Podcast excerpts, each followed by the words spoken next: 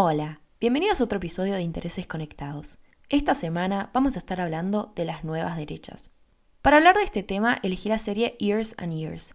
Ya hablé de ella en el episodio 30, Futuros Distópicos, pero me pareció interesante retomarla porque es un claro ejemplo de lo que quiero analizar acá. Years and Years es una serie de BBC en la cual vemos durante 15 años lo que van viviendo los integrantes de la familia Lyons. Sobre todo lo que podemos ver es cómo esas vivencias se relacionan con los distintos cambios políticos, sociales y económicos que hay en el país donde viven, el Reino Unido. Pero empecemos con lo importante. ¿De qué hablamos cuando decimos nueva derecha? Es un término que se suele usar para referirse a partidos que sienten la necesidad de hacerle frente y vencer a fuerzas políticas de izquierda y centroizquierda, que pueden tener diversos matices y tendencias y estar consolidadas electoralmente y estar en ejercicio del poder. Algunos autores señalan que su discurso suele identificarse por ser grosero, estar fuera de la diplomacia, ser políticamente incorrecto. Y esto tiene que ver un poco con que sus líderes se suelen presentar como personas que no tienen una carrera política, que vienen de otros ámbitos, son caras nuevas. En la serie Years and Years, nuestra líder de la nueva derecha aparece en la primera escena de la serie. La historia empieza con una familia mirando la televisión en el año 2019 y una mujer en la pantalla diciendo lo siguiente. Yo ya no entiendo el mundo. Hasta hace años tenía sentido. La izquierda era la izquierda. Besaba a los niños, apagaba la luz y esperaba con entusiasmo el día siguiente. Ahora temo todos los días. Estos comentarios llaman la atención de la familia y una de sus integrantes dice en voz alta que le agrada a esa mujer. Pero la realidad es que no saben quién es, así que le preguntan a un parlante que tienen con inteligencia artificial. Así sabemos que la mujer es Vivian Rook, socia fundadora de la consultoría JJC, un think tank, o sea, un laboratorio de ideas. Estos grupos, los think tanks, son conocidos porque generalmente tienen una ideología de derecha e imponen ideas a la sociedad a través del lobby político. Vivian está dando como una conferencia con público y una de la audiencia le pregunta qué opina sobre algo específico del conflicto entre Israel y Palestina, ya que están hablando de política. Y la respuesta que da ella es clara. Traduciendo en argentino, básicamente responde, me chupo un huevo. Y aclara que lo que a ella le importa a diario es que las calles de su barrio estén limpias, que se recoja la basura a horario, que los autos estacionen donde tienen que estacionar. Le advierten que no puede usar esa clase de lenguaje en el panel y ella se excusa diciendo que en realidad hay mucha censura y que no se puede ya decir lo que se piensa. A ella le importan estas cosas, le da igual lo que pasa en otros países lejanos porque no es algo que le incumba. Esta actitud hace que esté en boca de todos, porque todo el mundo termina hablando de ella, obviamente. Estábamos en el 2019, ¿no? Después de años de estar en los medios siendo una figura mediática, en el 2022 Vivian se presenta a elecciones Dice que es una candidata independiente, diferente al resto de los partidos políticos existentes. No gana, pero promete que va a volver a intentarlo. Y en el medio sigue apareciendo en los medios haciendo comentarios poco protocolares y alegrándose públicamente de no hablar como el resto de los políticos.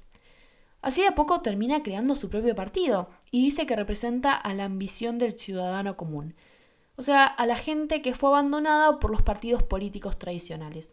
Es graciosa, es polémica, es carismática y está en todos lados. Todo el tiempo está en programas de televisión.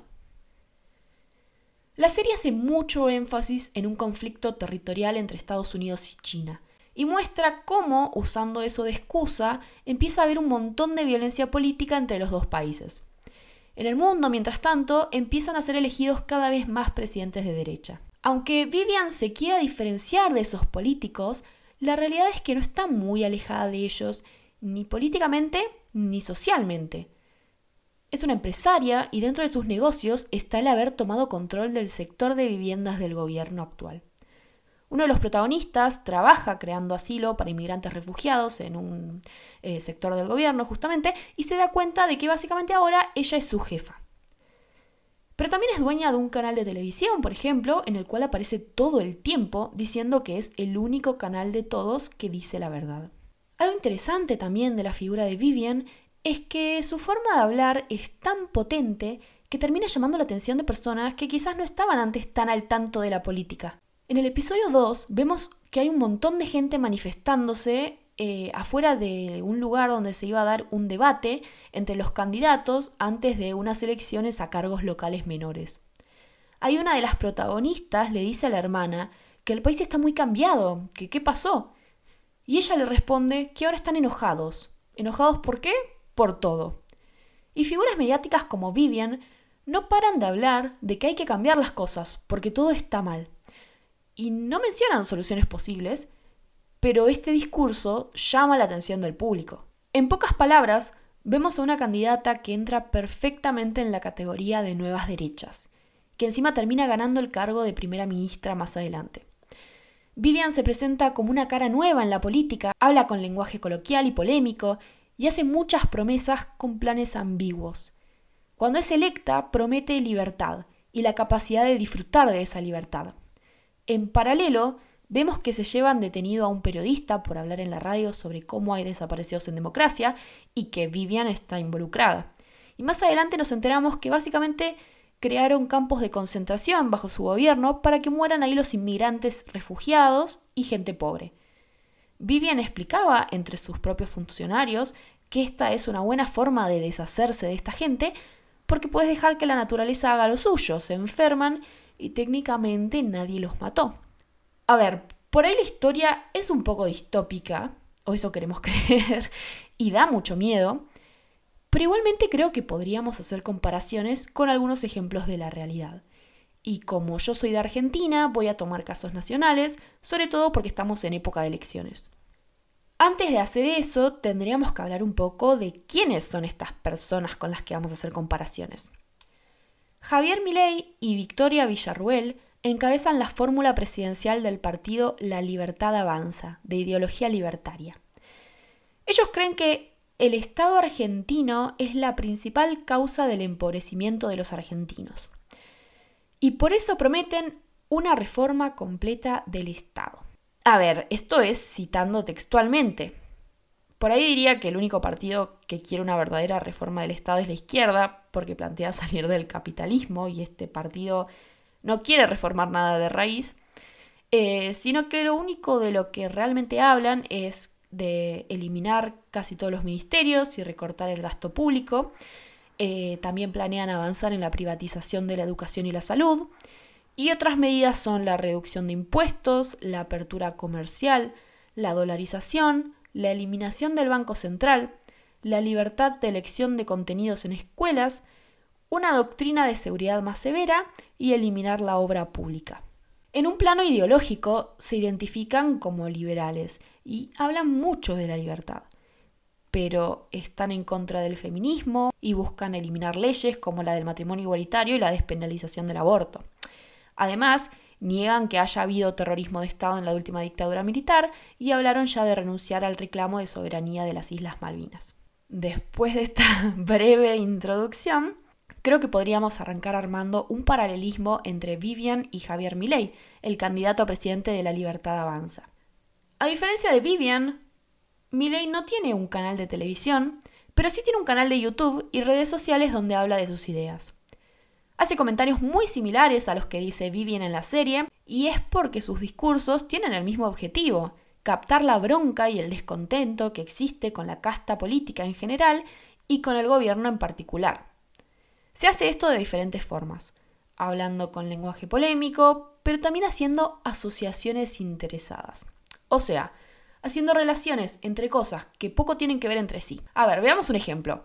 Por ahí dice que no tiene sentido que el Estado busque eliminar discriminaciones basadas en la sexualidad o el género, porque ese no es el rol del Estado, y que porque mejor no están trabajando para eliminar el desempleo o la pobreza. ¿Qué logra con un discurso así? Que creamos que la mayoría de la gente vive mal porque la mitad de la población accedió a un derecho o se dejó de discriminar a una minoría, cuando la realidad es que el Estado debería estar ocupándose de ambas cosas al mismo tiempo. Además reafirma la idea capitalista de la meritocracia, se cree que se están dando derechos así porque sí, y no se ve que hay una lucha de fondo ni por qué son necesarios esos derechos. A ver, el derecho a la vivienda, a una buena alimentación, a acceder al mundo laboral, no se contrapone con el derecho al matrimonio igualitario o que no te despidan por tu identidad, por ejemplo. Encima, en algunos casos, estas discriminaciones llevan a que algunos sectores de la población terminen en la pobreza. No sé, no hay por qué ir atrás con derechos conquistados para incluir nuevos o empeorar algo para mejorar otra cosa.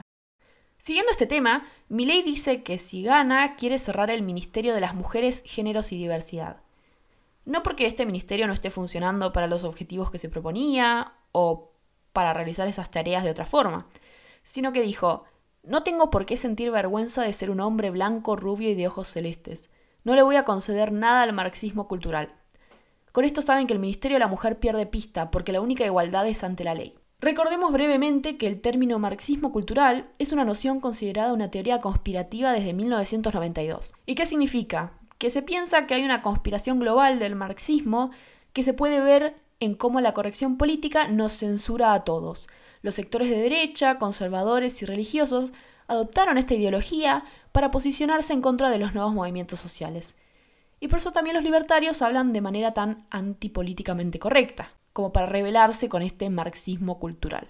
Ahora, el tema es que medidas como este ministerio garantizaban que esa igualdad ante la ley de la que hablaba ley existan. De todas formas, no hay muchas vueltas que darle. Este candidato es abiertamente antifeminista. Una vez dijo, ¿por qué no puedo decidir sobre mi cuerpo? ¿Cuál es el problema? Mi primera propiedad es mi cuerpo. ¿Por qué no voy a poder disponer de mi cuerpo?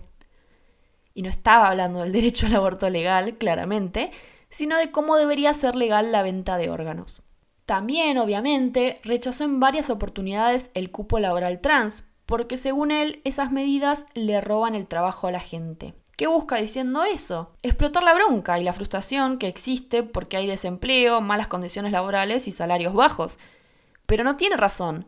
Es otro ejemplo de una asociación interesada, porque ninguna persona trans está robándole el trabajo a nadie. Estas medidas son simplemente un paliativo de desigualdades que llevan aquí, por ejemplo, la expectativa de vida promedio de travestis y trans no supere los 40 años. Y sobre la educación sexual integral, que busca brindar a los estudiantes el conocimiento, actitudes, habilidades y valores para tomar decisiones adecuadas y saludables en sus vidas sexuales, dijo que es un mecanismo por el cual lo que se hace es deformarle la cabeza a la gente. No nos sorprende mucho entonces que su candidato a jefe de gobierno porteño diga que la mejor forma de educarse en estas cuestiones es la pornografía. Y siguiendo un poco con estas asociaciones interesadas en su discurso, hace poco Milei atacó sobre todo contra el CONICET, el organismo de investigación científica más grande de Argentina. Dijo, el CONICET tiene 35.000 personas, la NASA 17.000 y produce más, dándonos a entender que era un organismo improductivo.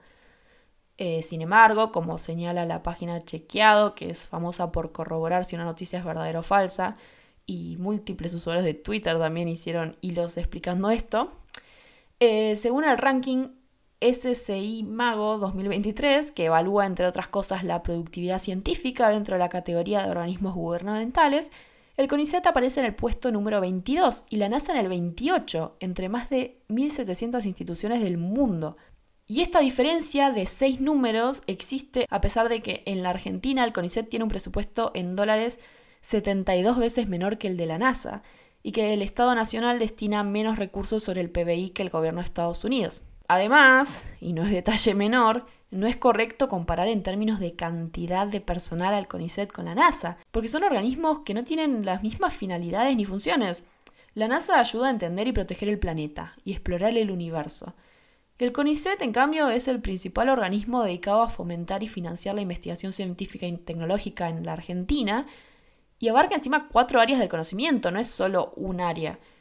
Eh, dentro de ella están las ciencias biológicas y de la salud, las ciencias exactas y naturales, las ciencias sociales y humanidades y las ciencias agrarias, de ingeniería y de materiales. Si quisiéramos comparar, el equivalente argentino de la NASA es la Comisión Nacional de Actividades Espaciales, la CONAE, que está formada por 288 personas.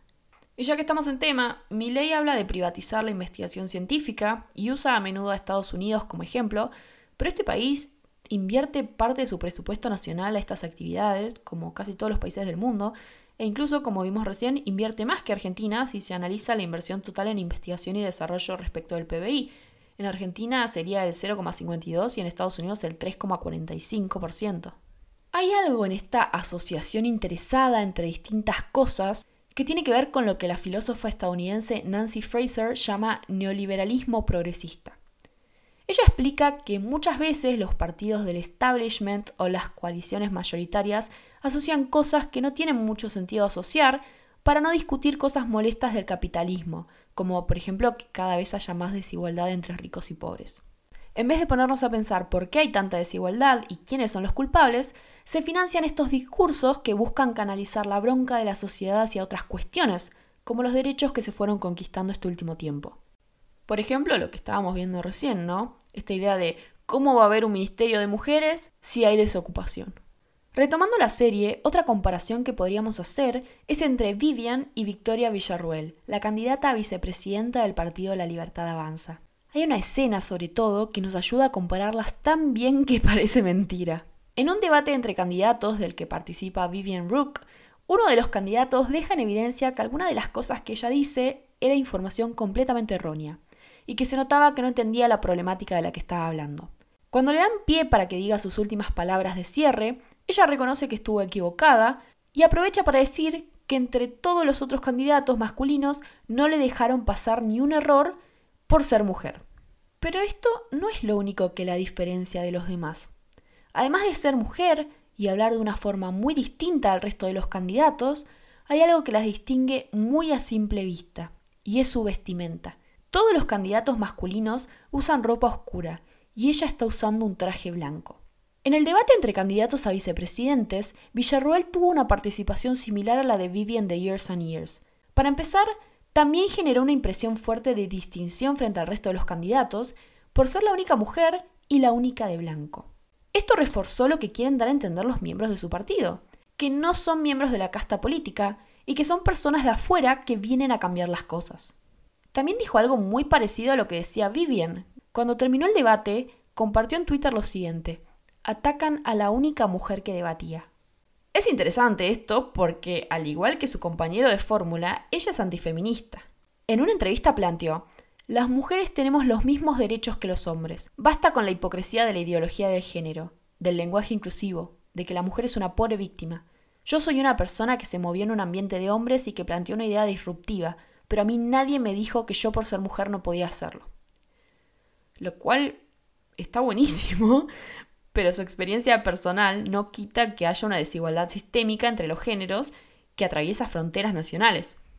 Además, tiene este discurso, pero cuando le conviene tuitea que la atacan por ser la única mujer que debatía. Otra de las ideologías que tiene Villarruel es que debería volver a prohibirse el aborto y el matrimonio igualitario. Esto es un patrón en los movimientos libertarios. Hay tres consignas que siguen, libertad, propiedad privada y vida. Y en esta idea de vida articulan la posición en contra del aborto. Algunos se oponen con argumentos religiosos y otros con argumentos liberales. Victoria Villarruel viene de una familia de militares y dedicó su vida a reivindicar la dictadura, escudándose de la idea de defender a las otras víctimas, que serían las víctimas del terrorismo de las guerrillas de izquierda un poco volviendo a la teoría de los dos demonios, pero a la vez negacionista de los crímenes de la dictadura, porque dice que hubo acciones armadas de los terroristas de una envergadura tal que negar una guerra es inentendible, y dice que no existe el terrorismo de Estado. Según distintas fuentes, además, organizaba visitas a los militares en prisión para formar jóvenes. A ver, la realidad es que cuando se habla de las víctimas de la dictadura, no es solo porque fueron asesinados, sino porque fueron asesinados a través de un plan sistemático creado con el aparato estatal, que desaparecía personas, las torturaba, vendía sus casas, robaba sus cosas, apropiaba y daba en adopción a sus bebés. Si alguien comete un crimen, por ejemplo, la tenencia de armas, debe ser sujeta a un juicio justo y sufrir una condena. No se puede usar el aparato estatal para estas atrocidades. Entonces no podemos decir que hubo una guerra entre dos bandos con excesos de un lado. Hubo terrorismo de Estado. Si pensamos en lo que dicen estos dos candidatos, podemos llegar a la conclusión de que estas nuevas derechas en realidad no son tan nuevas, solo tienen quizás una cara distinta.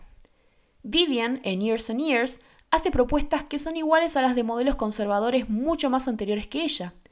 Y la serie da a entender que esto es porque no actúa de manera autónoma, sino que hay personas más poderosas detrás suyo, y que ella es solamente la que da la cara. Y podríamos preguntarnos si esto pasa en la vida real. Hay un video de Nicolás Goodman, un periodista que hace contenidos en redes sociales, que habla un poco sobre la idea de que hay algo detrás de estos políticos. A él le llamaba la atención que ideas viejas ya aplicadas vuelvan con tanta fuerza y coordinación en distintos países del mundo. Así que empezó a investigar quiénes financian estos partidos libertarios. Las conferencias de figuras libertarias argentinas como Espert, Milei y Laje están generalmente financiadas por un grupo de fundaciones. Entre ellas destaca a la Fundación Atlas y la Fundación Libertad, ambas relacionadas con la Fundación Atlas Network, que es estadounidense pero tiene presencia global. Lee Fang, un periodista estadounidense, investigó a Atlas Network y él explicó que es un think tank y una fundación que se maneja desde Washington, D.C. y que jugó un rol importante en imponer la estrategia conservadora y empujar una agenda de extrema derecha libertaria. O sea, él en una entrevista mencionaba como ejemplo ideas como bajar los impuestos para los ricos, privatizaciones industriales y de la seguridad social, o la desregulación y ataques a sindicatos. Atlas Network se fundó en 1981 por Anthony Fisher, un inglés, en esa época estaba el gobierno de Margaret Thatcher y el objetivo era esparcir la ideología del libre mercado por el mundo. En sus propias palabras, influyendo con una presencia oculta. Por eso no es tan fácil vincular a Atlas Network con la Fundación Atlas o con la Fundación Libertad o con Miley y Laje. Nicolás Goodman tuvo que investigar bastante y lo que encontró incluso ahora fue eliminado de los sitios de las fundaciones. Fíjense que igual hay muchísimos artículos sobre esto de distintos años de publicación. No es información nueva, pero la realidad es que no está tan difundida. En conclusión, estas fundaciones argentinas que financian al movimiento libertario son financiadas por empresas argentinas, pero sobre todo por este think tank en Estados Unidos. Y la influencia de Atlas Network en Argentina quizás pueda explicarse parcialmente porque un argentino fue su presidente por 27 años, Alejandro Chafwan. La ideología de esta persona es muy clara. Habló a favor de la última dictadura argentina, porque según él en la década de 1970 el comunismo quiso tomar el poder, e incluso en un artículo suyo de 1979 explicó que toda la izquierda marxista era terrorista y si aún no asesinaba era porque estaba en la fase de batalla de las ideas. O sea, sigue un poco la línea de pensamiento de Villarruel. Y esto no es para nada sorprendente, porque este tipo de ideas no son raras en estos partidos de derecha libertarios.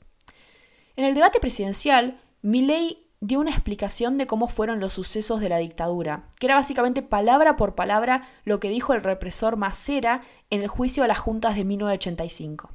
Durante los 70 hubo una guerra. Y en esa guerra las fuerzas del Estado cometieron excesos. Lo único que yo sé es que aquí hubo una guerra entre las fuerzas legales donde si hubo excesos, fueron desbordes excepcionales. Para dar ejemplos de otros lados, en España el partido Vox reivindica el franquismo. En un acto que organizaron, cantaron en vivo una canción que decía Vamos a volver al 36, y algunos de los presentes eran Donald Trump y Javier Milei. Y hablando de Donald Trump, Alejandro Chafuen escribió también artículos elogiándolo a él y a Bolsonaro.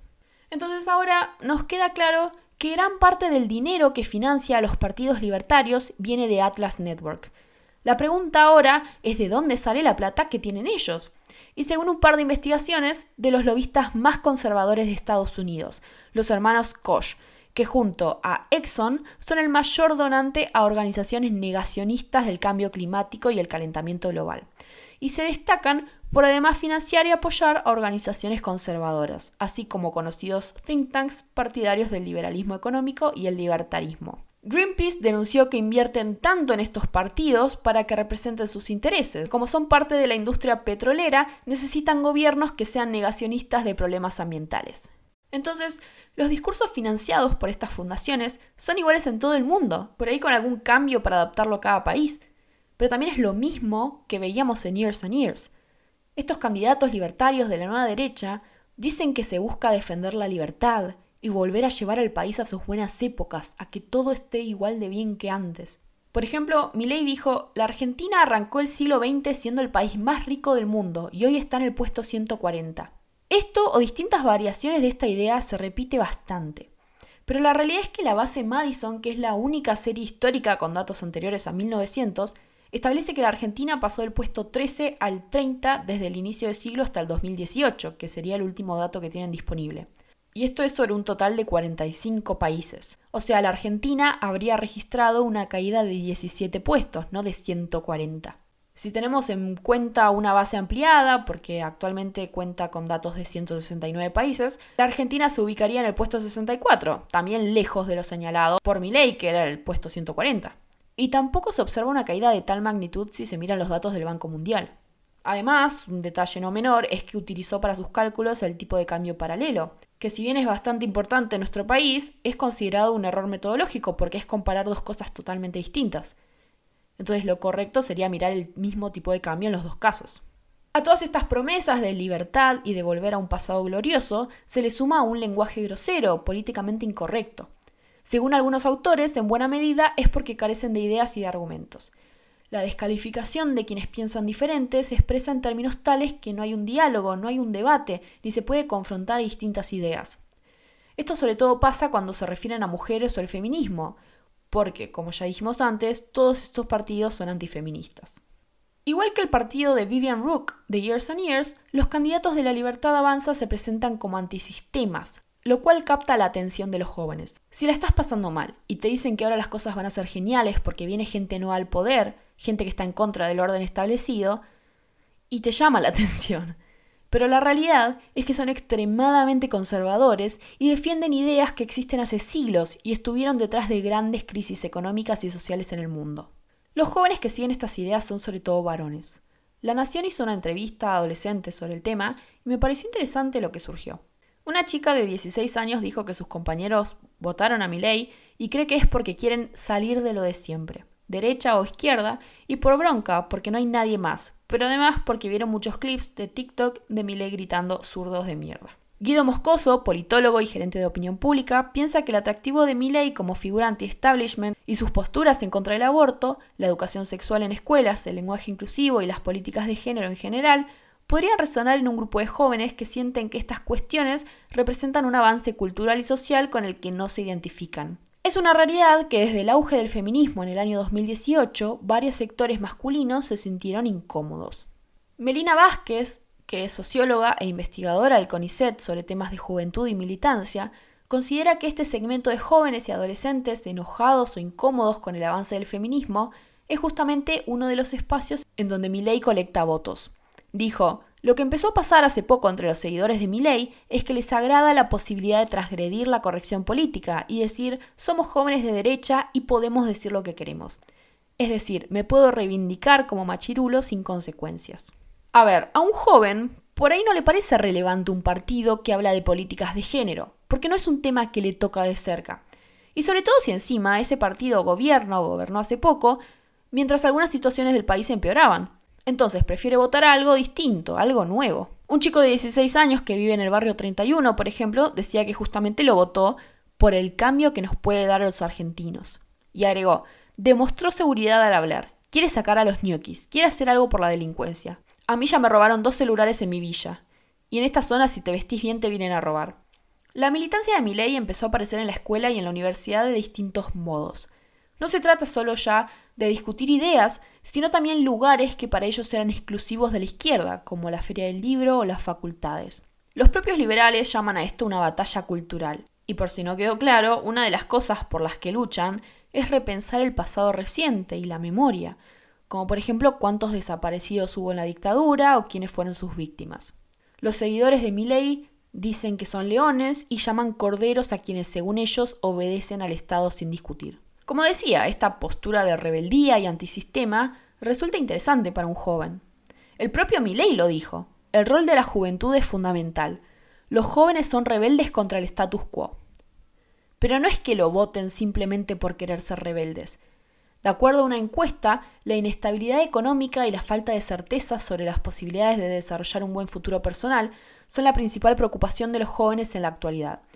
Y Milley habla constantemente de esto y aparece como una solución distinta y por eso resulta interesante. El tema es ese, es que no es tan distinto. Cuenta en su equipo con dos exfuncionarios del menemismo y sus propuestas económicas son similares a las de ese gobierno de los 90 que nos dejó con la peor crisis económica del país. Y esto es porque, como ya dije, estas ideas liberales no son nuevas ni son de industria argentina.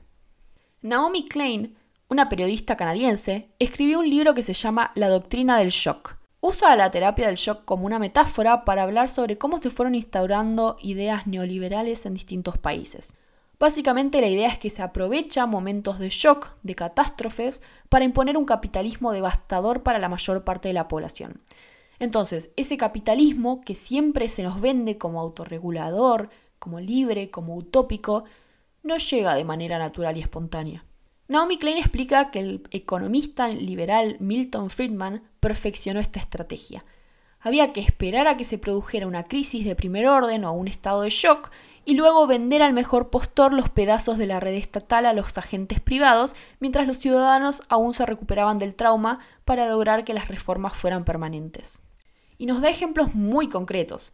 Habla de la educación pública de Nueva Orleans, por ejemplo, y como antes del huracán Katrina había 123 escuelas públicas y después quedaron 4. Y también toma el caso de Argentina. Dice que las desapariciones fueron clave en poder hacer una reforma económica.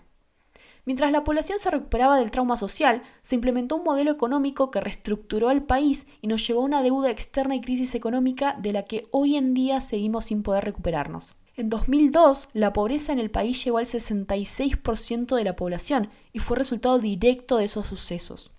Pero es imposible salir de eso con más privatizaciones. El 66% del país no puede salir adelante si no puede acceder a educación y salud de calidad gratuita o recibir ayuda estatal para llegar a fin de mes.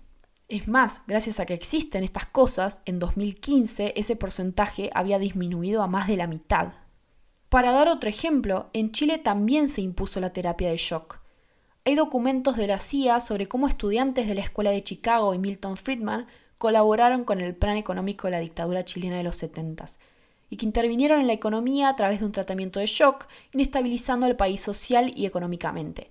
Al igual que en Argentina, esto llevó a una hiperinflación y una crisis de endeudamiento. Cuando Milei y Villarruel reivindican a la dictadura o la defienden, no es solo por una cuestión ideológica ligada al terrorismo de Estado.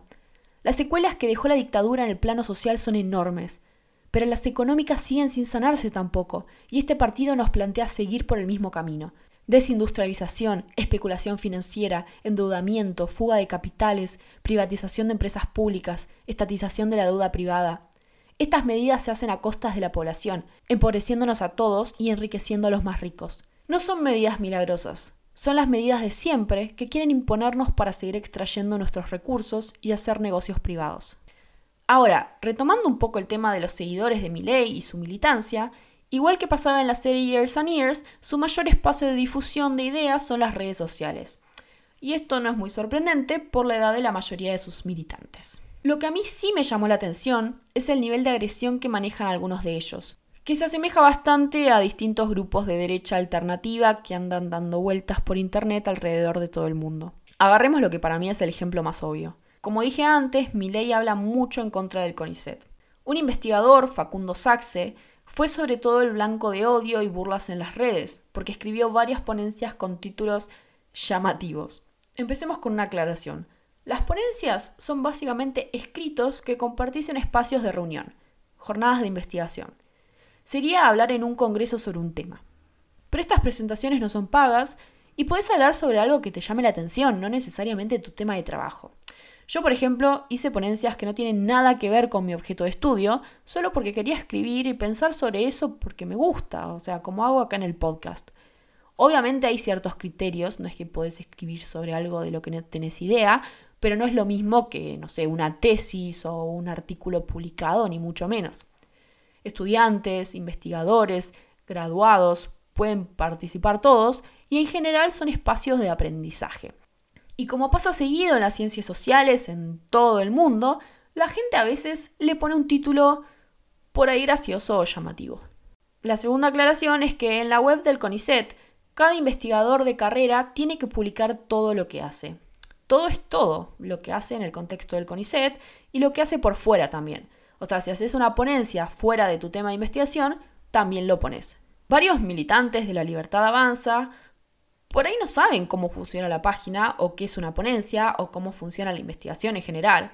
Y está perfecto porque es un mundo aparte y no tenés por qué saber. pero se agarraron del título de la ponencia de Facundo Saxek llamada El ano y la cava de Batman, apuntes para una investigación sobre archivos de odio y borramientos de la disidencia sexogenérica, para decir que el Estado financia que haya gente que investiga cosas sin sentido, como el ano de Batman. Y se le agarraron tanto, sobre todo con él, que está recibiendo amenazas de muerte en su propia casa. O sea, es casi como si a mí me persiguieran por hablar sociológicamente sobre Barbie, el CONICET no me pagó para hacer eso y a Facundo Saxe no le pagaron para hablar del ano de Batman y la ponencia esta tampoco era específicamente sobre el ano de Batman, o sea, era más que nada sobre una investigación sobre archivos de odio y borramientos de la disidencia sexogenérica. Y obviamente los dirigentes del partido no hablaron en contra de estos actos de violencia. Villarroel incluso dijo, a nosotros nos interesa que el CONICET realmente investigue las ciencias duras, las cosas que le van a dar relevancia y prestigio al país. Investigar el ano de Batman, las canciones de Ricardo Arjona o la película del Rey León definitivamente no es ciencia, no es algo que deba pagar el pueblo argentino. Podríamos intentar explicar acá por qué la investigación de ciencias sociales es ciencia, o que también le da relevancia y prestigio a un país, y que esas investigaciones o ponencias de las que habla son interesantes y relevantes. Pero creo que a esta altura del episodio queda claro que no es debatible porque esta gente ya tiene una postura muy clara me parece que no vamos a poder hacerlos cambiar de opinión. Bueno, y ahora sí vamos a ir cerrando este episodio. Retomemos un poco la serie. Years and Years nos muestra cómo ese personaje bizarro, sin votos y más parecido a un panelista enojado que a un político, va ganando terreno. Se sigue presentando elecciones y cada vez saca un porcentaje más alto. El contexto es muy importante, va de la mano de todas las crisis que sufrió el mundo en los últimos años, políticas, económicas, sociales, ecológicas. Todo esto lleva a una crisis de representación. Y ante la falta de respuestas por parte de la política tradicional, aparecen estos outsiders que prometen soluciones mágicas y nos señalan enemigos claros. No es un discurso nuevo, los enemigos son los mismos de siempre. Inmigrantes, minorías étnicas, minorías sexuales, religiosas o de género. El episodio final de la serie es un llamado de atención para la audiencia. Nos invitan a involucrarnos en la política, tomar conciencia de que el voto es importante y que los discursos que avalamos con él, de manera inofensiva, pueden terminar en cosas horribles. Ninguno de los miembros de la familia es, no sé, nazi. No son villanos, no odian ni quieren lastimar a nadie, pero casi todos votaron a alguien que sí. Entender cómo y por qué pasa esto es la única manera de evitarlo. Quizás yendo a un extremo que todos conocemos, podríamos decir que en su momento el nazismo ganó democráticamente, y no toda la gente que lo votó era mala o quería que pase lo que terminó pasando. Lo importante por ahí es aprender del pasado y detectar estos discursos de odio que de nuevos no tienen nada. Son las mismas ideas, financiadas por las mismas personas, con un lenguaje más agresivo, coloquial y sobre todo con redes sociales, que se aprovechan del descontento social. Vivian Rook ganó las elecciones de ese Reino Unido ficticio por esta razón. Veremos qué pasa en Argentina en las elecciones presidenciales de octubre del 2023.